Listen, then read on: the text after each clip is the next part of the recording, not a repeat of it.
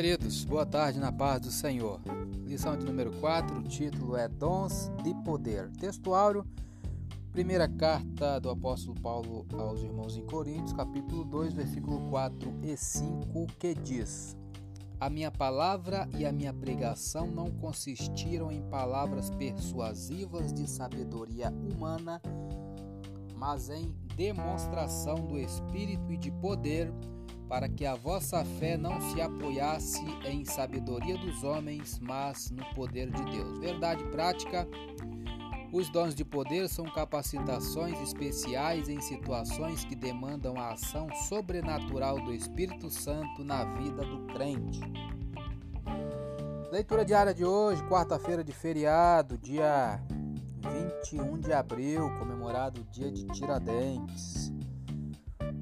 21 de abril de 2020.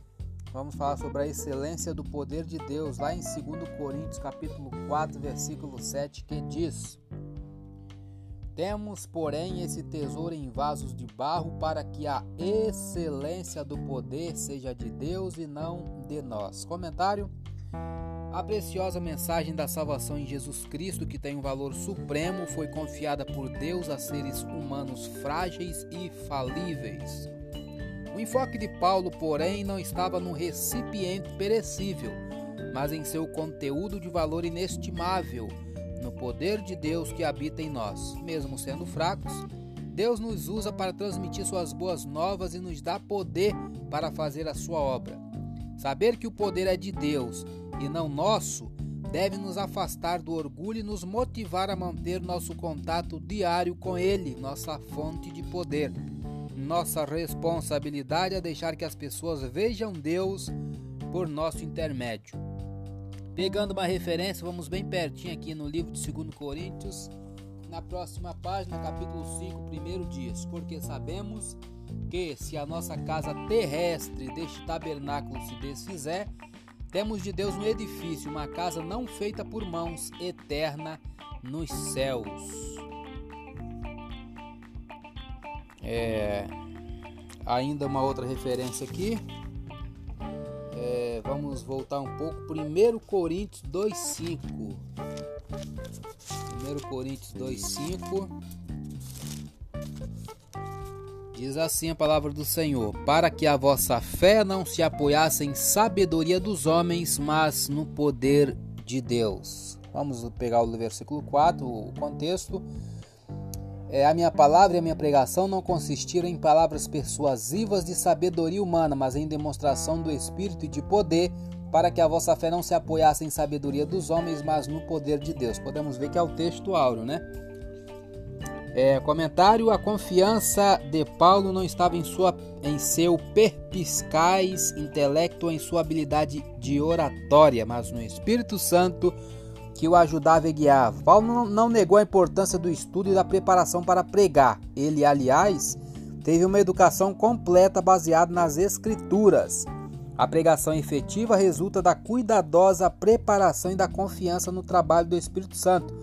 Não use a declaração de Paulo como uma desculpa para não estudar ou não se preparar né, para pregar a palavra de Deus. Como um estudioso brilhante, Paulo poderia ter subjugado seus ouvintes com argumentos intelectuais. Em vez disso, ele compartilhou a mensagem simples de Jesus Cristo, permitindo que o Espírito Santo guiasse suas palavras. Ao compartilhar as boas novas com outras pessoas, que é o que estamos fazendo, devemos seguir o exemplo de Paulo e manter a nossa mensagem simples e básica. O Espírito Santo dará poder às nossas palavras e as usará para que o nome de Jesus seja glorificado.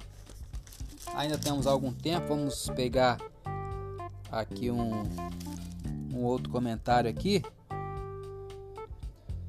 É, Paulo contrasta nosso corpo terreno com o nosso futuro corpo da ressurreição. Ele declara claramente que nosso corpo presente nos faz gemer e que quando morrermos não seremos espíritos sem corpos. Teremos novos corpos que serão perfeitos para a nossa vida eterna. Paulo escreveu desse modo porque a igreja em Corinto estava cercada pela cultura grega e muitos crentes tinham dificuldades com o conceito da ressurreição do corpo, porque os gregos não criam nisso.